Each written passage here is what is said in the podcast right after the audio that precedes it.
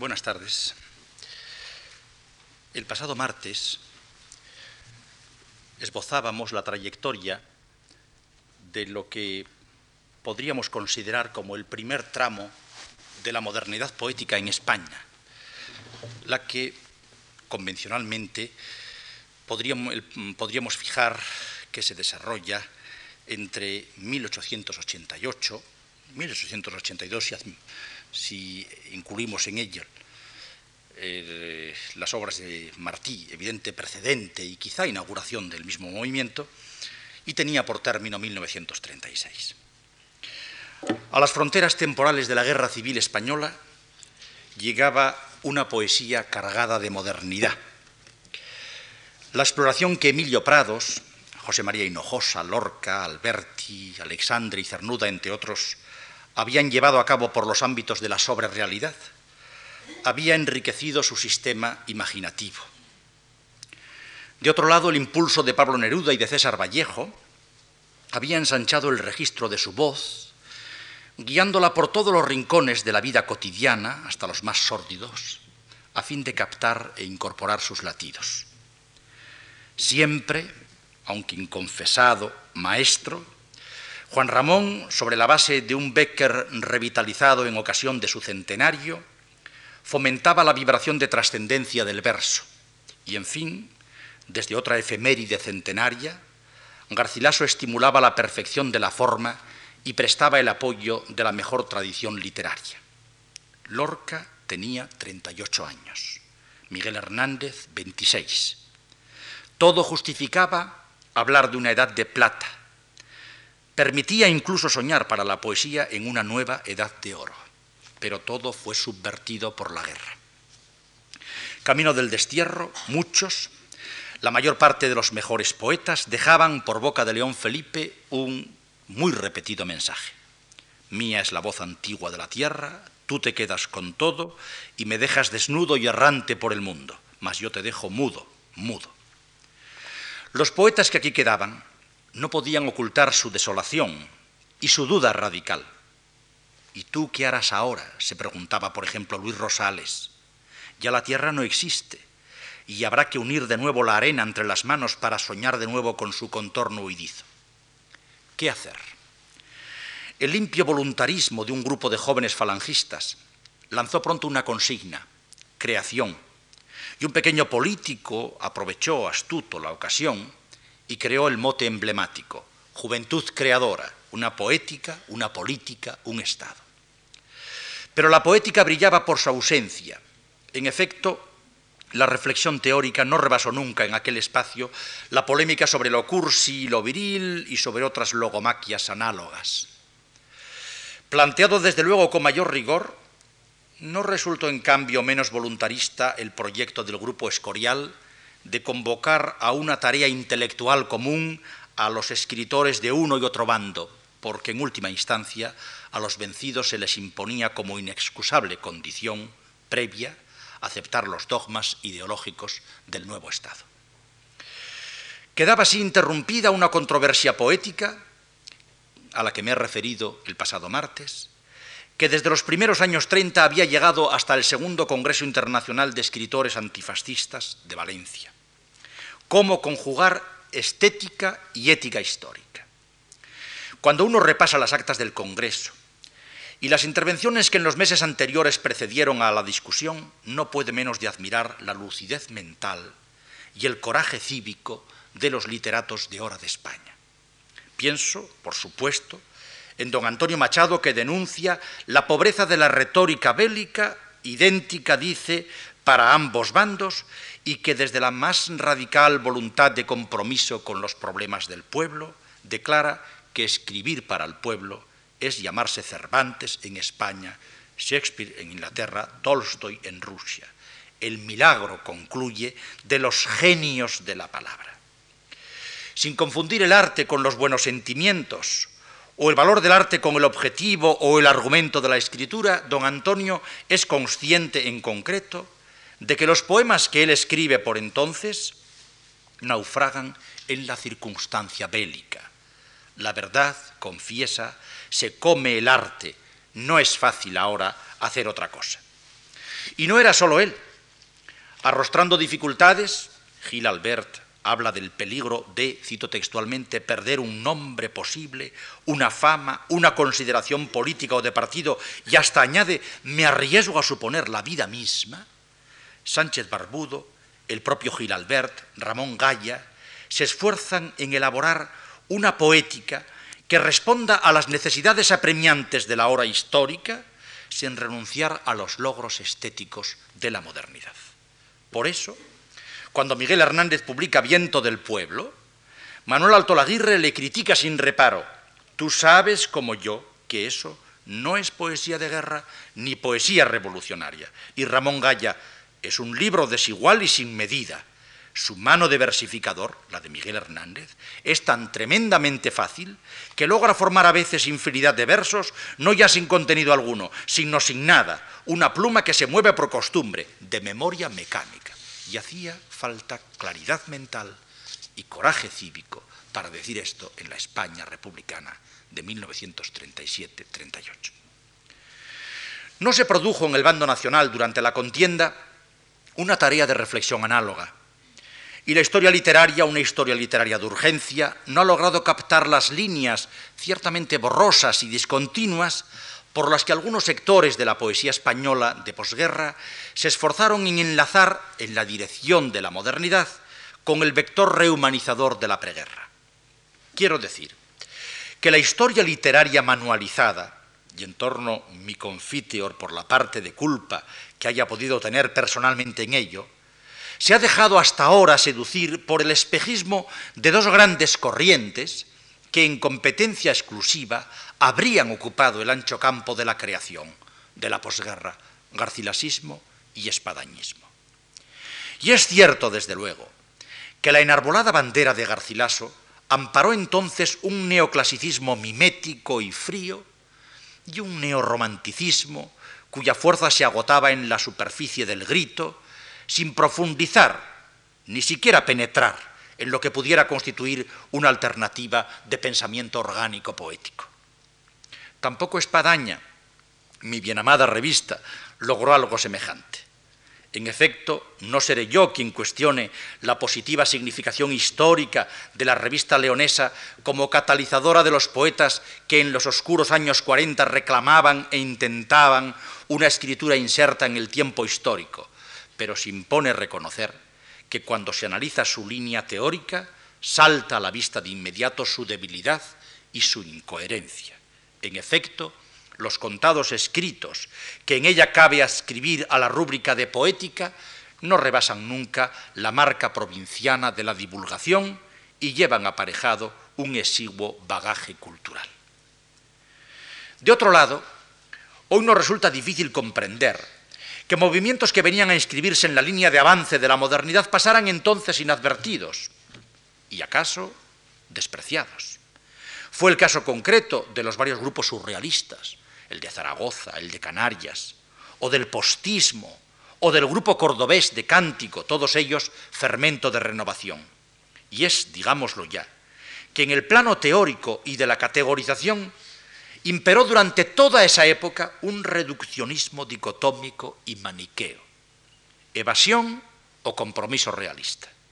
Y debo añadirlo de inmediato, la presión sociocultural de este reduccionismo llegó a ser tan fuerte que incluso aquellos poetas que, aislados o en grupo, pretendían, como antes he dicho, enlazar en la dirección de la modernidad con el vector rehumanizador de la preguerra, padecieron en mayor o menor grado el mismo espejismo que más tarde obnubiló a los historiadores literarios.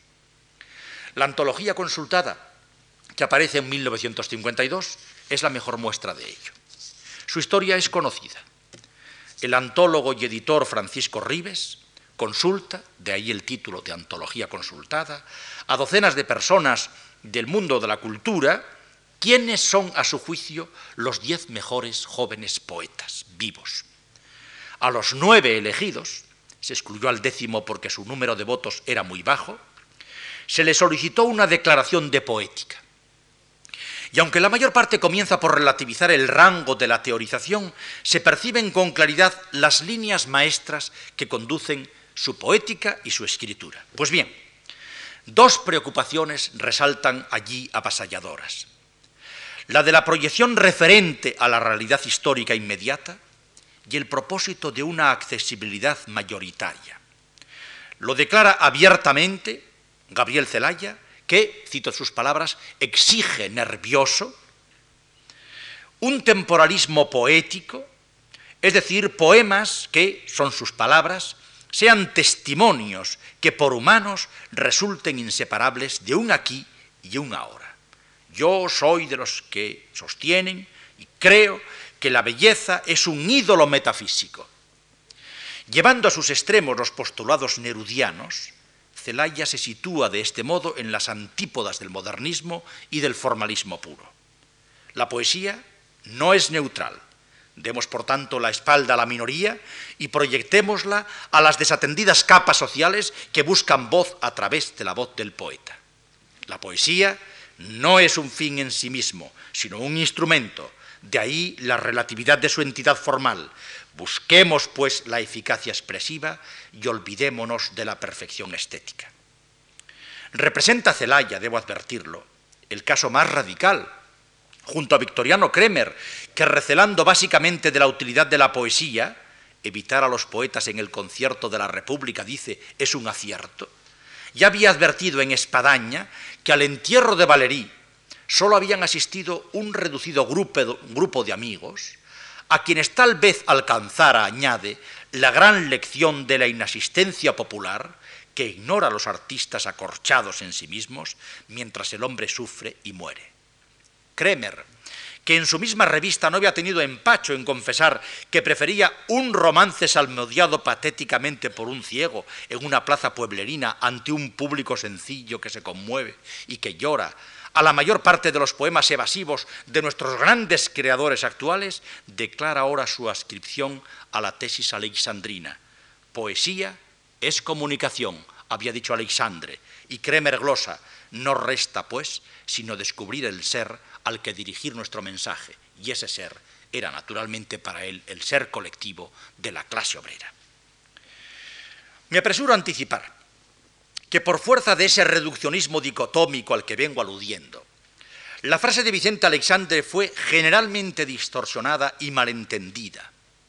Casi todos la leyeron en clave de accesibilidad. Poesía es comunicación, poesía es llegar, facilidad de llegar o dar facilidad de llegar a ella a los más. Así, por ejemplo, en una línea más moderada que Celaya y Kremer, tras citar a Alexandre decía Rafael Morales, no quiere decir que rebaje mi poesía a lo facilón y manido para que a todos llegue. Sin embargo, siempre cuido de ser comprendido a lo menos por una mayoría relativa. Y Blas de Otero, Bien sabemos lo difícil que es hacerse oír de la mayoría.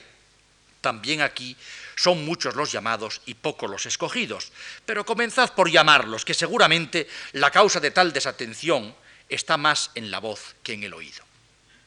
Enseguida he de volver sobre otro enunciado del propio Blas de Otero, a la inmensa minoría, que también malinterpretado, leído como antagonismo frente a Juan Ramón Jiménez, hizo fortuna. En aquella época de incomunicación y de confusión, incluso los más lúcidos incurrían en flagrantes incoherencias. Dentro todavía de la antología consultada y para completar la prueba de ese reduccionismo dicotómico que vengo denunciando, es, por ejemplo, el caso de José Hierro. Su breve ensayo algo sobre poesía, poética y poetas, es en conjunto de lo más lúcido que en la antología consultada se ofrece y, como tendremos ocasión de comprobar, constituye un testimonio de época de notable interés.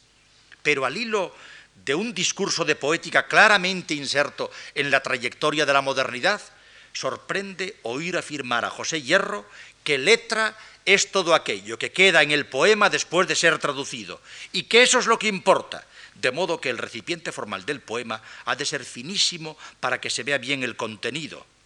Como desconcierta hasta el pasmo escuchar a José Hierro presagiar si algún poema mío es leído por casualidad dentro de 100 años, no lo será por su valor poético, sino por su valor documental. No han pasado 100 años, pero sí 30, y si hoy leemos a José Hierro no es por el valor documental, sino por el valor poético. Lamentable error producto del espejismo que vengo denunciando. No faltaban, sin embargo, en buena parte de los poetas de la antología consultada, y en los mismos escritos teóricos que a ella aportaban ideas que se salvaban y que salvaban la poesía del naufragio entre Escila y Caribdis, entre el mero realismo documentalista, quiero decir, y la obsesión de amplia inteligibilidad. Como acabo de advertir y después explicaré, en Hierro, también en Blas de Otero, que en uno de los juegos léxicos que tanto practicaba escribe realismo al fin y al cabo todo el arte ha de ir realizándolo el hombre con sus manos, fijarse bien, realizándolo, esto es, levantándolo a la idealidad estética en la palabra. Viene a coincidir en este punto con Bousoño cuando allí mismo escribe, poesía realista, si os referís a la realidad interior, no me parece mal. El poeta nos entrega las cosas vistas a través del prisma de su alma. Se juzgó entonces una disertación marginal la que José María Valverde ofrecía bajo el rótulo de poética y metafísica, que venía a significar, en cambio, a mi entender, un reclamo al necesario debate teórico, porque el arte, decía, no vive sin la pura intuición de la forma misma, y aunque no exclusivamente, la poesía es arte. Hecho este, añadía, que anda ahora un tanto oscurecido en un clima de contenidos a palo seco, de alaridos entrañables, de metafisicismos más o menos existencialistas, pero no de metafísica en el buen sentido, en el sentido heideggeriano, de estrato último de concepciones y creencias constitutivas que subyacen en algunos escritos literarios. Por si alguien pudiera pensar que con ello pretendía alejar la creación literaria del compromiso social, aduce Valverde el testimonio de su bien amado don Antonio Machado, según el cual todo poeta ha de tener su metafísica y la posibilidad de expresarla aparte, en prosa, distingue al poeta del mero señorito que hace versos. Por la vía de esa buena metafísica, insisto, con líneas borrosas y discontinuas, se prolongó en la poesía española la rehumanización iniciada en la preguerra. Profundizaban en su trayectoria creadores de la llamada generación del 36, Carmen Conde, Ildefonso Manuel Gil, por ejemplo, pero iba a resultar decisivo en la orientación de los jóvenes, sobre todo, Vicente Aleixandre, guiándolos con su magisterio y con su ejemplo hacia las preocupaciones trascendentes del mejor romanticismo y lo que más importa a nuestro propósito, haciéndoles reflexionar metapoéticamente sobre la naturaleza misma de la poesía y sobre su función. Los libros de Vicente Gaos, de Carlos Bousoño, de Eugenio de Nora, cobran a esta luz una especial significación absolutamente dominados por la preocupación metafísica, aparecen también en una trayectoria paralela los escritos, del grupo santanderino, de José Hierro, de José Luis Hidalgo sobre todo.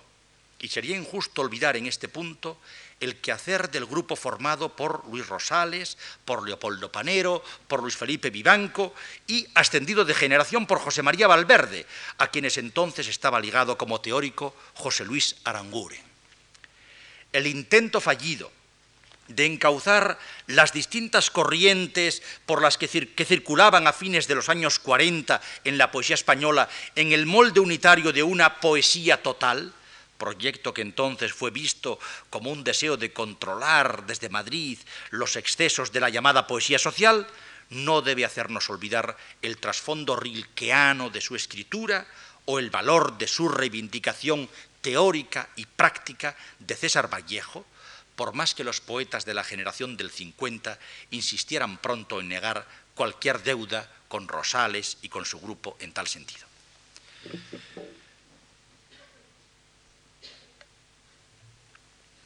Pero al final de los años 40, el reduccionismo se acentuaba casi hasta la asfixia. Eugenio de Nora apremiaba a Espadaña para que se definiera como una revista de clase. Y la obsesión abarcaba los más distintos frentes de norte a sur, desde el surrealismo de Miguel Labordeta al esteticismo del grupo cántico. Pienso, por ejemplo, en Juan Berner, Bernier, absolutamente obsesionado con el compromiso social. En medio de esa avasallante fijación por el compromiso de la poesía con la realidad social, la sentencia de Vicente Aleixandre poesía es comunicación, iba a suponer un punto de crisis y a propiciar el tránsito a una nueva fase de la modernidad poética en España. Acabamos de ver cómo en una lectura reduccionista fue alzada como emblema de la necesidad de escribir para la mayoría, y según los que se declaraban más comprometidos social y o políticamente, con la mayoría precisamente más necesitada, con las clases oprimidas. Traducido por Celaya y adoptado a lo más fácil por los infinitos ecos de Celaya, esto iba a comportar un práctico desprecio del trabajo de la forma, consustancial, no lo olvidemos, al arte, y ya lo había dicho, decían León Felipe, todo lo que hay en el mundo es mío y valedero para entrar en un poema, para alimentar una fogata. Todo, decía León Felipe, hasta lo literario, con tal que arda y se queme. Lo importante es la fuerza. En esa línea, malinterpretado, el aforismo de Vicente Aleixandre se convertía en bandorín de enganche para una confusa turba de poetas y poetastros. Porque es cierto que él partía del principio de que toda poesía lleva consigo una moral y de que misión del poeta es llamar a comunicación y establecer en su punto de fusión una comunidad humana. Es verdad igualmente que Alexandre se ponía a la modernidad modernista. Hay del poeta que ante todo busca la belleza, la comunicación que la poesía en acto establece entre los hombres, entre otras cosas, prueba conmovedoramente lo ridículo de las torres de marfil por no decir su inmoralidad. Y hasta cabría adivinar un punto de inflexión hacia la mayoría popular en el aforismo alexandrino en que que confiesa que la emoción que al poeta verdaderamente apasiona es la de los que dicen que no entienden de poesía. Claro que esto último no es sino la versión moderna de un topos clásico, el de la docta ignorancia, que de Cervantes a Juan Ramón Jiménez había ido rebrotando en todas las épocas. Por lo demás, y con independencia de que algunas de las afirmaciones de Alexandre resulte más o menos discutible, en teoría solo puede ser correctamente interpretada en el marco de la poética del romanticismo.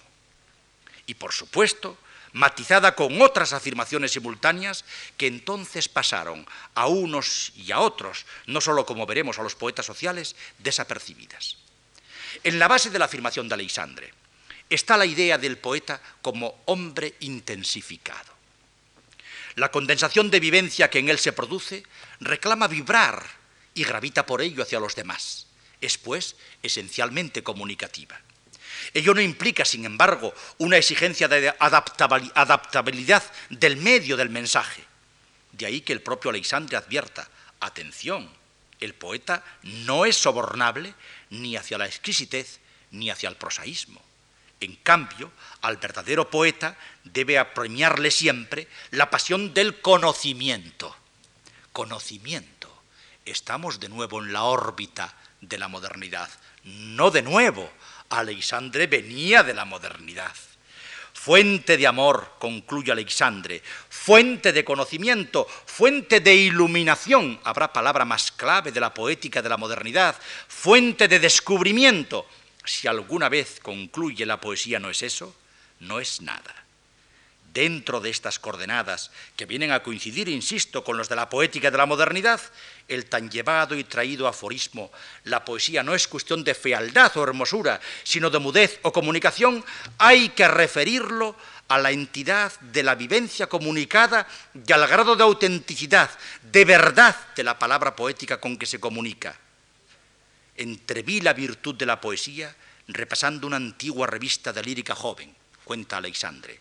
Todos decían amor, esperanza, corazón, felicidad, muerte. Todos sin quererlo mentían.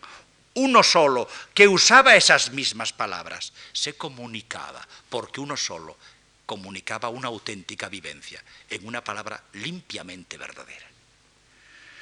Sobre las huellas del maestro desarrollaría Carlos Busoño en 1952 su teoría de la expresión poética, definiendo la poesía como la comunicación establecida con meras palabras de un contenido psíquico, afectivo, conceptual, conocido por el espíritu, formando un todo, una síntesis, y estalló la polémica.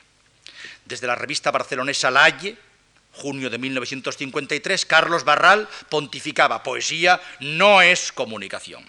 Y apoyándose en las palabras del poeta Palau y Fabre, la poesía es alquimia, es adir, experimentación, de la concepción eh, inmediata y desordenada de la vida sobre el papel, ataca frontalmente como si fueran producto de la concepción alisandrina, o mejor, de la de Carlos Bousoño por quien no ocultaba su antipatía personal, la poesía religiosa de resonancia rilquiana, sería la de Panero la de Valverde, la de presunto tema social o la puramente narrativa y doméstica.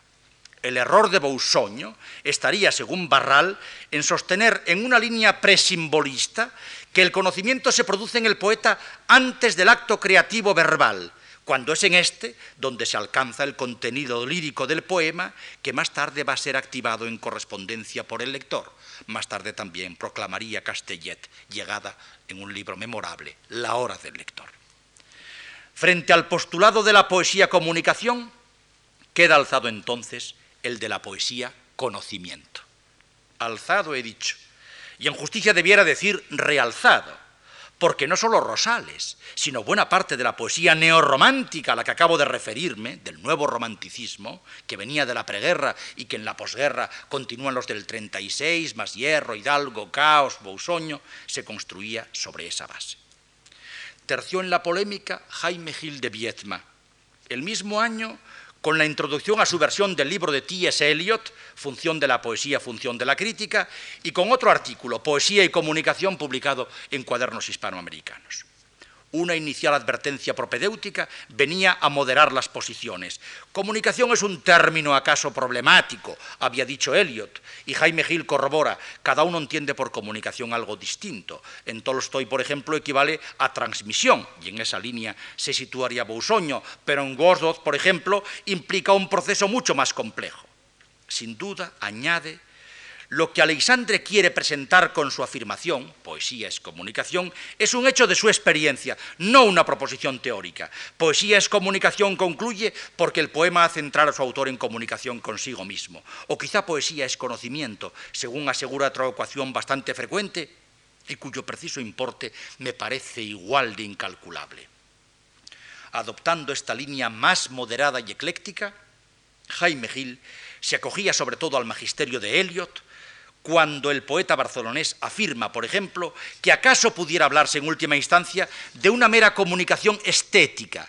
Lo que se comunica es el poema mismo, en tanto que forma dotada de virtualidad propia.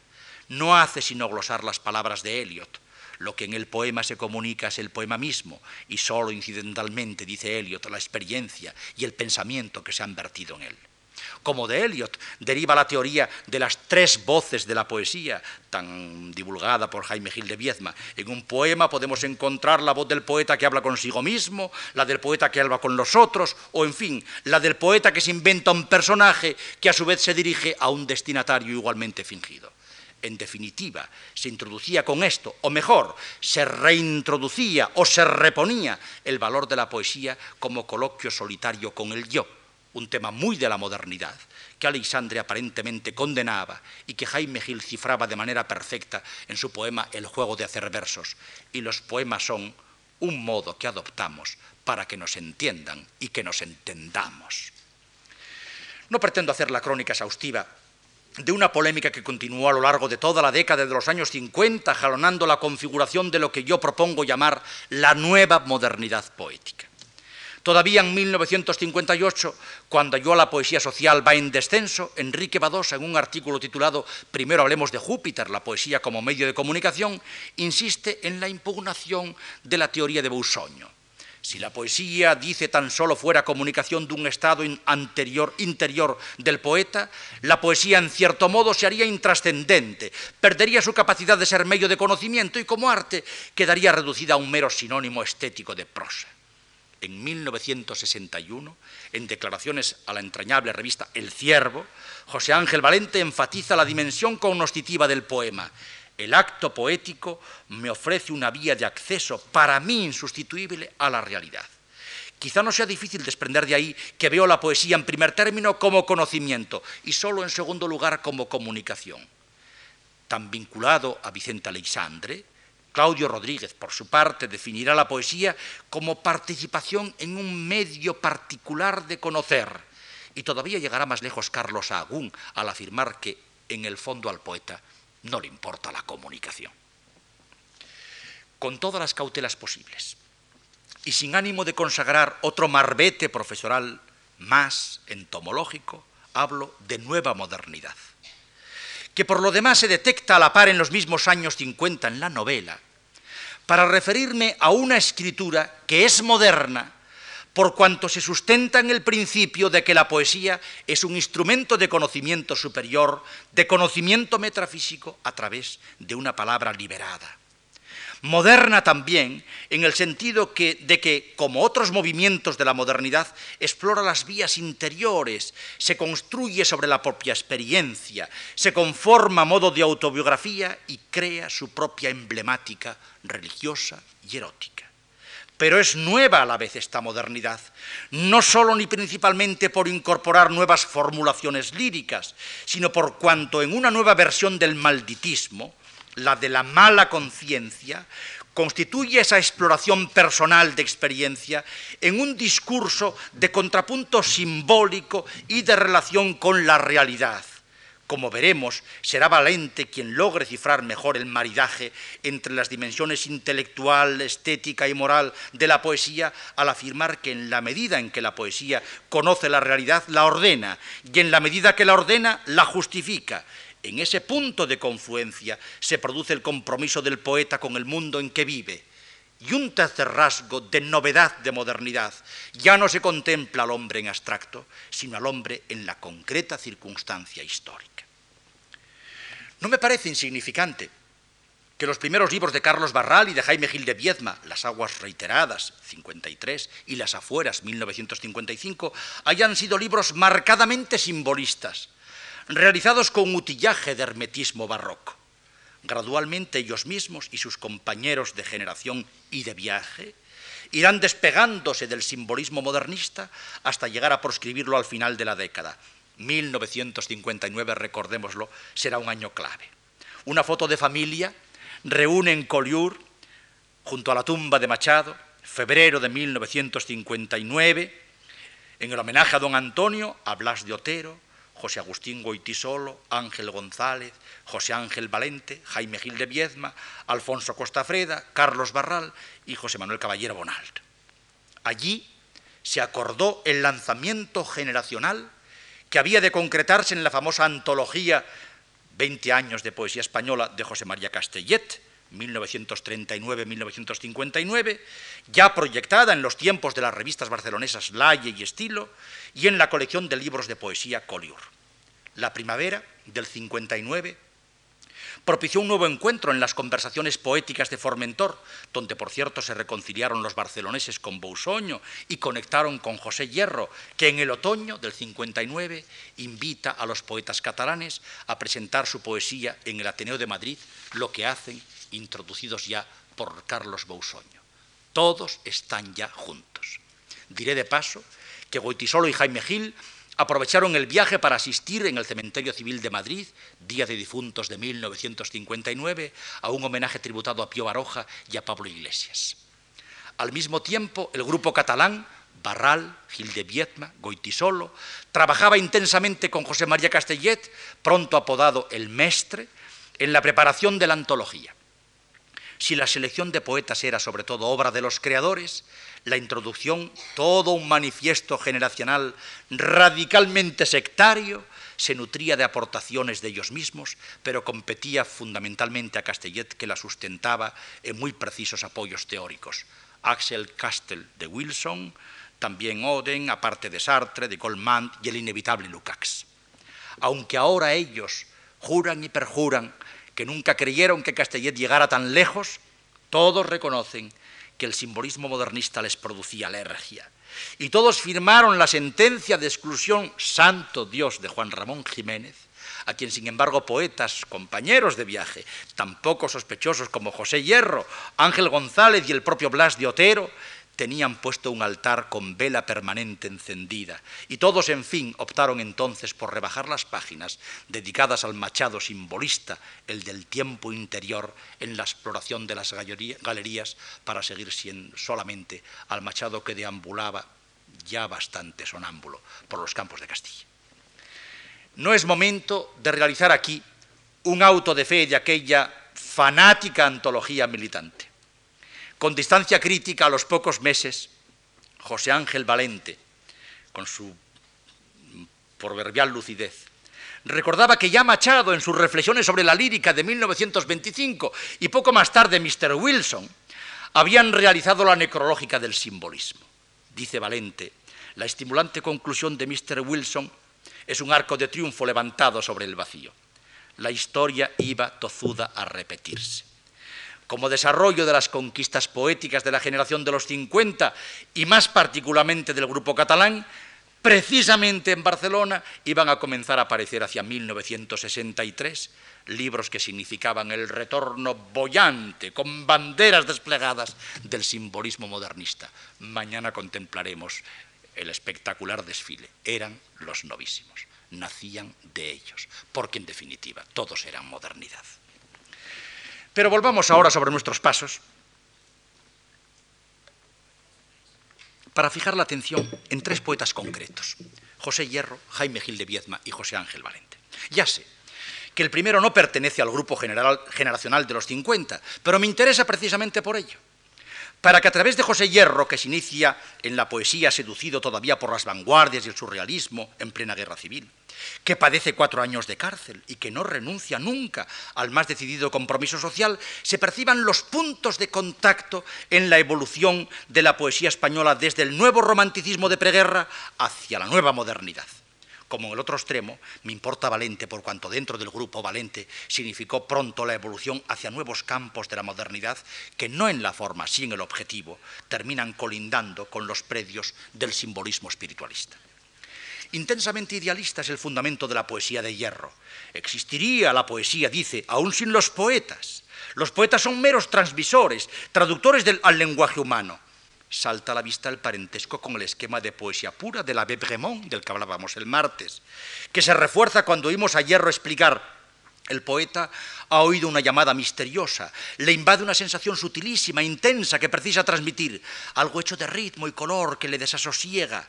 Es el tono, el acento, la atmósfera poética, eso que hay en el poema antes de estar escrito, eso que queda en la memoria cuando las palabras se han olvidado. Según eso, el poeta está, según José Hierro, formado por dos seres distintos, el poeta y el hombre, el iluminado y el lógico el iluminado o inspirado, es el que adquiere el conocimiento poético en una intuición sensible o metafísica, en tanto que el lógico será el que más tarde moldee lo aprendido mediante la técnica de la comunicación. Poco más tarde, en pleno auge de la poesía social, Hierro no tendrá inconveniente en oponer a las exigencias de la poesía práctica las de la poesía pura, apoyándose explícitamente en la B. Bremont. ¿Quién lo diría? Un poeta social. Bremont, dice Hierro, asegura que nos ofreceremos a las palabras para recibir el fluido misterioso que transmiten. La poesía es contagio o irradiación por la cual asumimos el estado de alma del poeta. Poesía pura, termina afirmando Hierro, es lo que lisa y llanamente llamamos poesía a secas para distinguirla de la versificación. En las cartas literarias a una mujer, había sentado Becker el principio de que la poesía es sentimiento. En esa línea defiende José Hierro una poesía pasional, en la que la forma sea como un vaso transparente que permita ver la emoción humana que contiene. No le repugna, antes al contrario, el calificativo de romántico. Creo que toda poesía tiene mucho de romántica, en el sentido de que hay una especie de impulso espiritual y sentimental que trata de objetivar en forma de poema la razón. Veíamos el martes el énfasis con que el simbolismo exaltaba la música. José Hierro, que desde niño se sintió irresistiblemente atraído hacia ella y que en la cárcel estudiaría armonía ejercitándose en componer emotivas misas y otros tantos tantumergos, no concibe la poesía aislada de la música, como tampoco por el principio simbolista de fusión de las artes aislada de la pintura, el poeta escribe en la frontera de la música y la poesía, trata de apresar lo plástico y misterioso en sus versos. De ahí que la evasión hacia la música, como en el caso de Gerardo Diego, o hacia la pintura, como en poetas de todos los tiempos, sea algo más que un juego, un hobby. Es una profunda necesidad. Debo aclarar de inmediato que lo musical no reside para él en los aspectos sonoros de la palabra, al modo del modernismo superficial, sino en la armonía interior que postulaba el simbolismo frente a una poesía sinfónica, muy del gusto del peor barroquismo hispánico, preferirá José Hierro siempre lo que él mismo llama música de cámara, poesía en tono menor, no la de Rubén, sino la de Juan Ramón Jiménez. Muy pronto, ya en el año 53, advertía Ricardo Gullón que la sustancia de la poesía de Hierro estaba en su conexión con el misterio. En efecto, su escritura se dirige hacia la revelación de lo misterioso. Era, como hemos visto, el objetivo primero de la literatura de la modernidad. Adentrándose en esa zona, el poeta retorna cargado de una experiencia metarracional e inefable, y de ahí su tortura. Hierro comprende muy bien, según declara, las angustias del místico de que hablaba San Juan de la Cruz.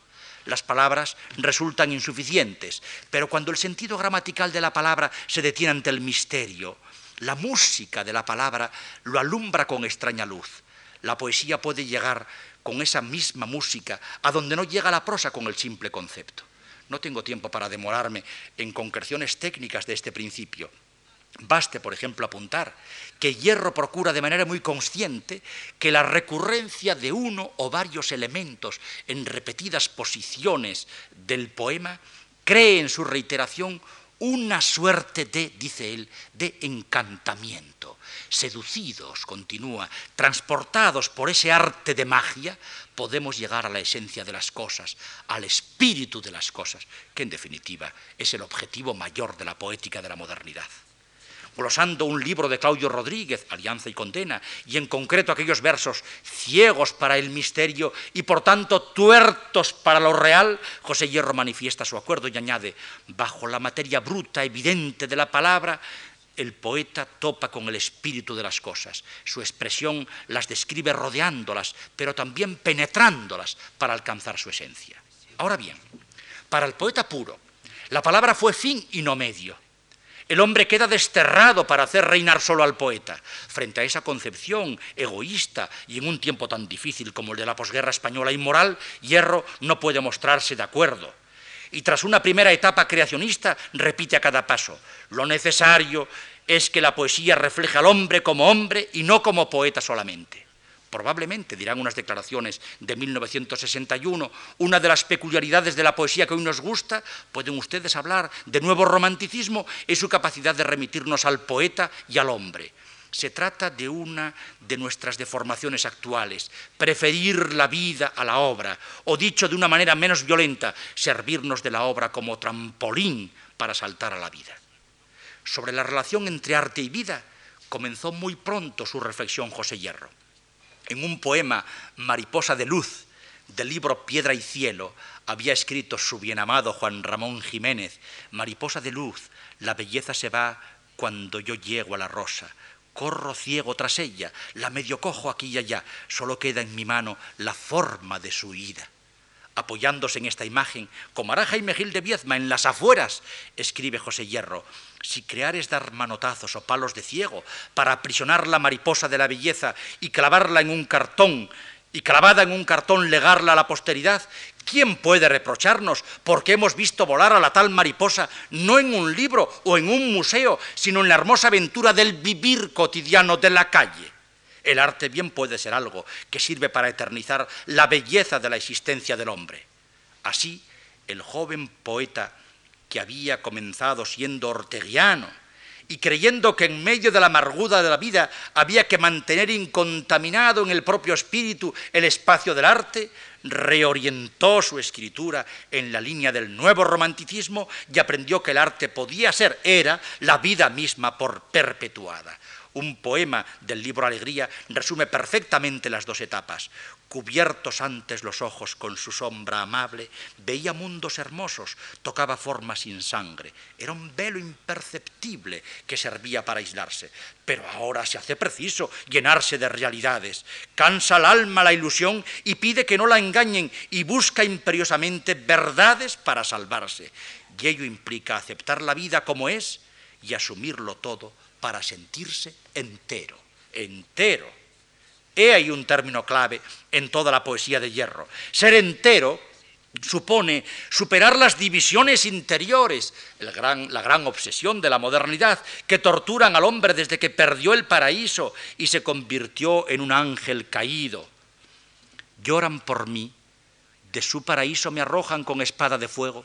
¿Qué serán ahora? Rosas pisoteadas, zumbido de alas de llama, motas de polvo gris, simiente sobre la piedra, lloran porque han visto la cera en mis alas de alondra. Con el paraíso hemos perdido la palabra verdadera y las que utilizamos son falsas. Si la infección no se habitara, entonces las palabras, estas u otras palabras, se alzarían aladas, revolotearían, zumbarían al sol, gorjearían con necesidad. Solo cuando improviso, de improviso se produce una iluminación, retorna la palabra integradora. Una composición bellísima, alucinación en Salamanca, lo explica metapoéticamente. El poeta circula por las viejas calles de mi ciudad y todo es mudez y sombra. Sombra bajo las piedras, bajo tanta mudez, dureza y levedad, oro y hierba. ¿Qué? ¿Quién me solicita? ¿Qué me dice? ¿De qué modo entenderlo? No encuentro las llaves. Sombra, sombra, sombra. ¿Cómo entenderlo y nacerlo? De pronto, deslumbradoramente, el agua cristaliza en diamante, una súbita revelación.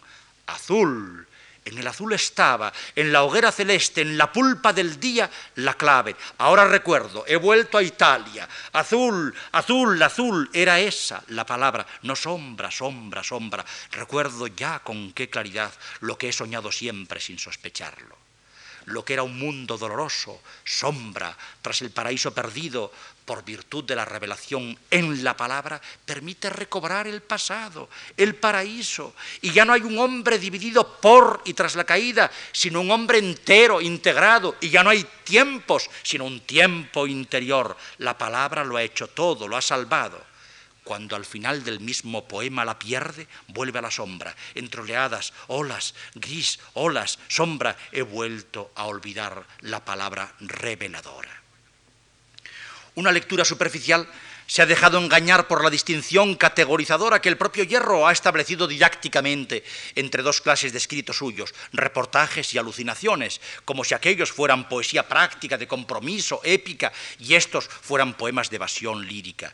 Pero es el caso que unos y otros constituyen la cara y cruz de una moneda, o más exactamente, la superficie y la profundidad interior de una misma realidad. En definitiva, dos caminos para lograr la integración del hombre entero que funde en sí lo pasado y lo presente, lo individual y lo colectivo, del mismo modo que en el ambiente social funde el mito y la historia.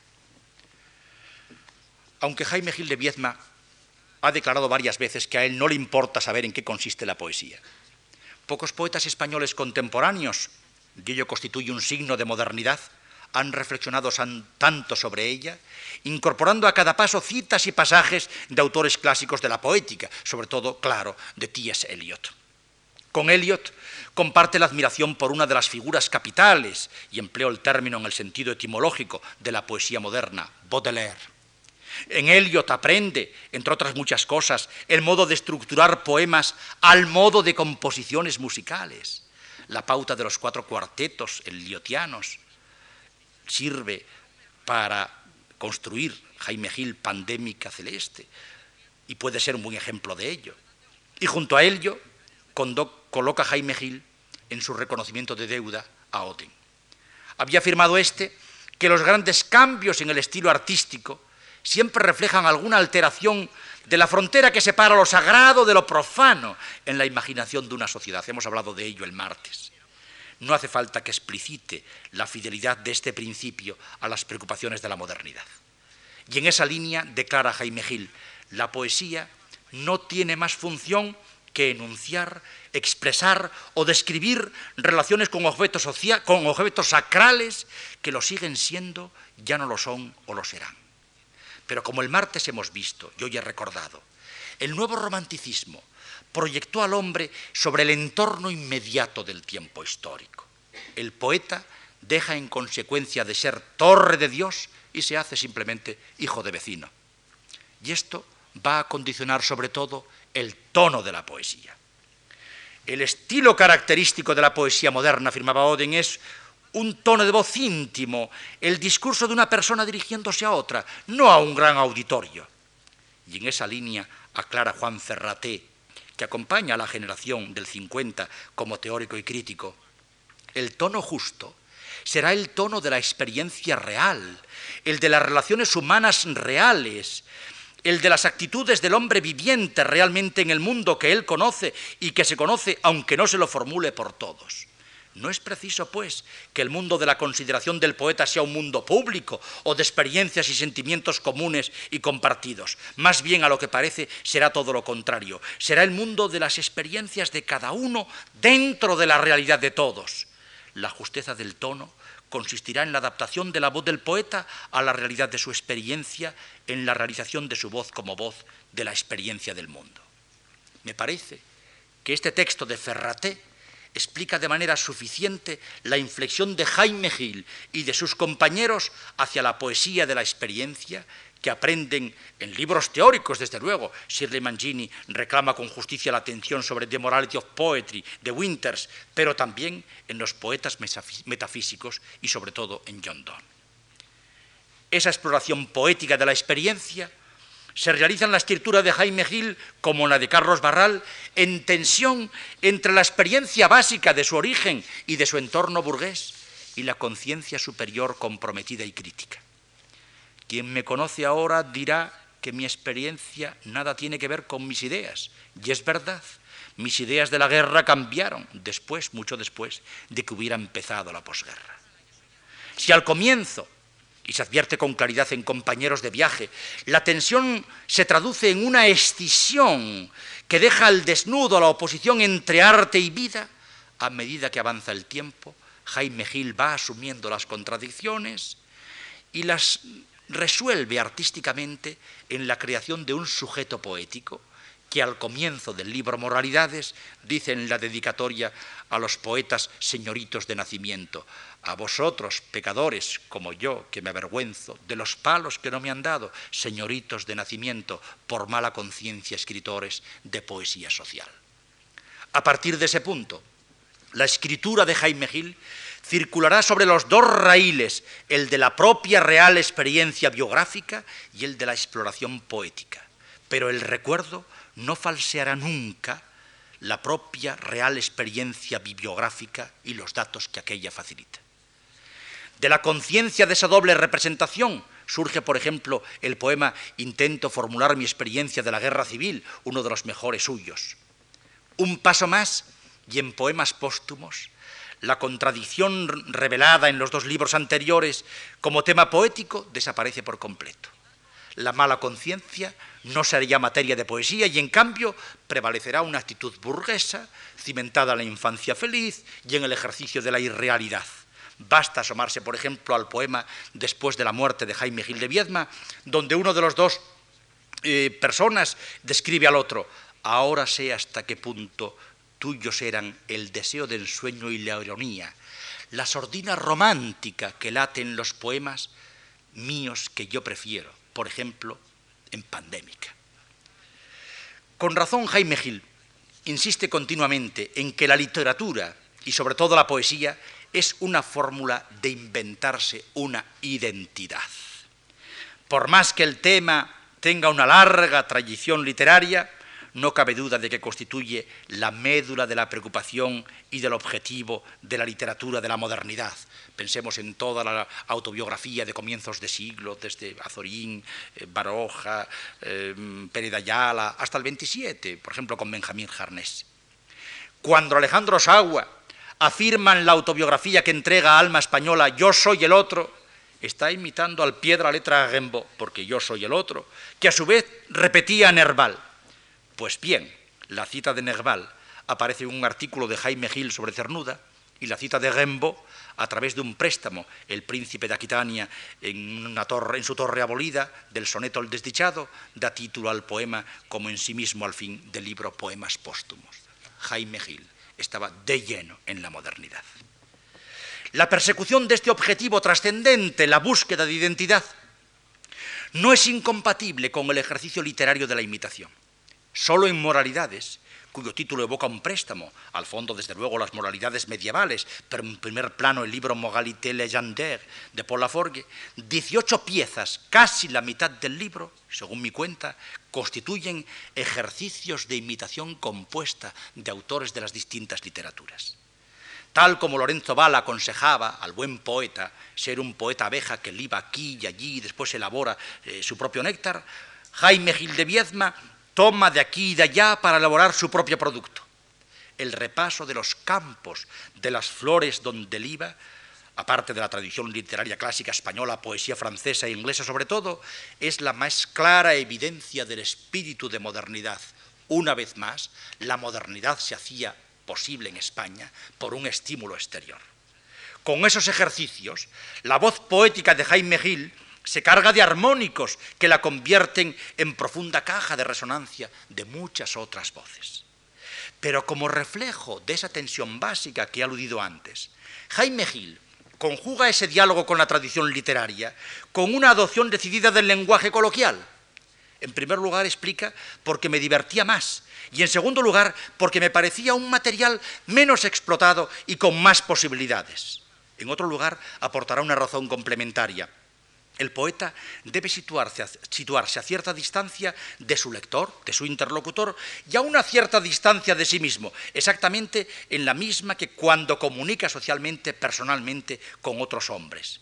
En pocas palabras, a menudo dice, la poesía que yo aspiro a hacer no es comunión, sino conversación discreta, diálogo. Gracias a este decidido cultivo de lo coloquial, la escritura literaria de Jaime Gil, aun esos ejercicios de imitación, se depuran de cualquier asomo de artificio y suenan frescas e íntimas. Con razón decía Juan Ferraté que a ese nivel es excepcional en nuestro país donde la lengua de los poetas no es un idioma genuino, sino casi sin excepción un falso idioma compuesto, el eco de muchos idiomas reales o literarios que el poeta nunca se esfuerza en hacer pasar por la boca de sus amigos y conocidos antes de aceptarlo en sus poemas. En esta línea, su, su poesía, la poesía de Jaime Gil, constituye el más decidido avance en la nueva modernidad. José Ángel Valente, en fin, declara sin rodeos su poética. Busco más en la poesía su raíz de conocimiento, de aventura o salida hacia la realidad no expresada o incluso ocultada. Y, encuentras, y encuentro sin buscarla, si alguna vez me ha sido dado, la comunicación, pues el lenguaje es mi instrumento por añadidura. Mientras que la comunicación masiva termina por convertirse en un medio de enajenación y de sometimiento del hombre, el conocimiento del hombre que la literatura construye es a la postre la forma más eficaz de participación.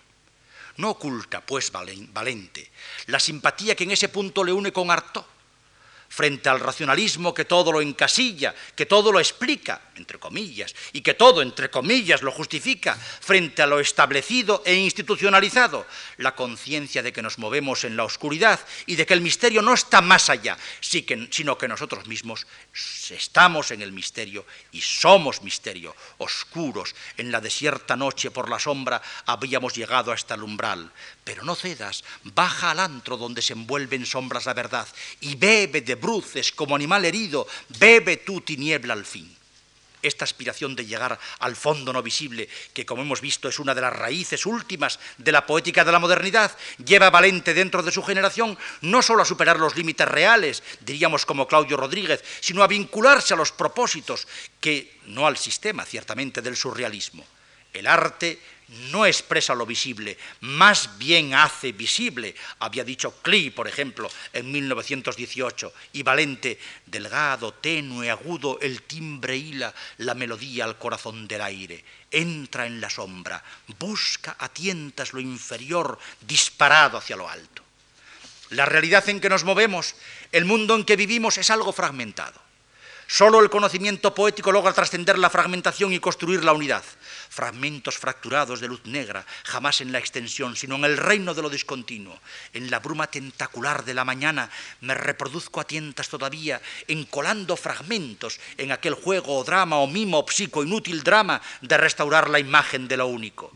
En todo ese juego al poeta le toca poner el empeño del arte, pero de nada vale si no llega y aquí salta una vez más el elemento nuclear de la modernidad, si no llega, si no se produce la iluminación. Lo explica de manera dramatizada en objeto del poema. Te pongo aquí, rodeada de nombres, merodeo, te pongo aquí, eh, cercado de palabras y de nubes, me confundo. El artista sigue tanteando, explorando y hasta se cansa y deja reposar el escrito. Yaces y te comparto hasta que un día, simple, irrumpes con atributos de claridad desde tu misma manantial excelencia. ¿Qué ha ocurrido? Que se ha logrado el milagro de la iluminación, la, la revelación gratuita. Todo radica pues en la forma lo que llamamos forma, no es más que el destino que la realidad impone a la palabra, es decir, el condicionamiento de la palabra por la realidad que en ella se manifiesta, y claro está, solo cuando esa manifestación se produce existe la palabra poética como tal. Dicho de otro modo, el poema es la forma bella y servil a la vez, impuesta por la realidad y que hace posible la visión en claridad de la realidad misma. Dada esta vinculación a la ideología básica de la modernidad, no es sorprendente que José Ángel Valente enfatice las relaciones entre poesía y música y presente la función poética como eminentemente musical.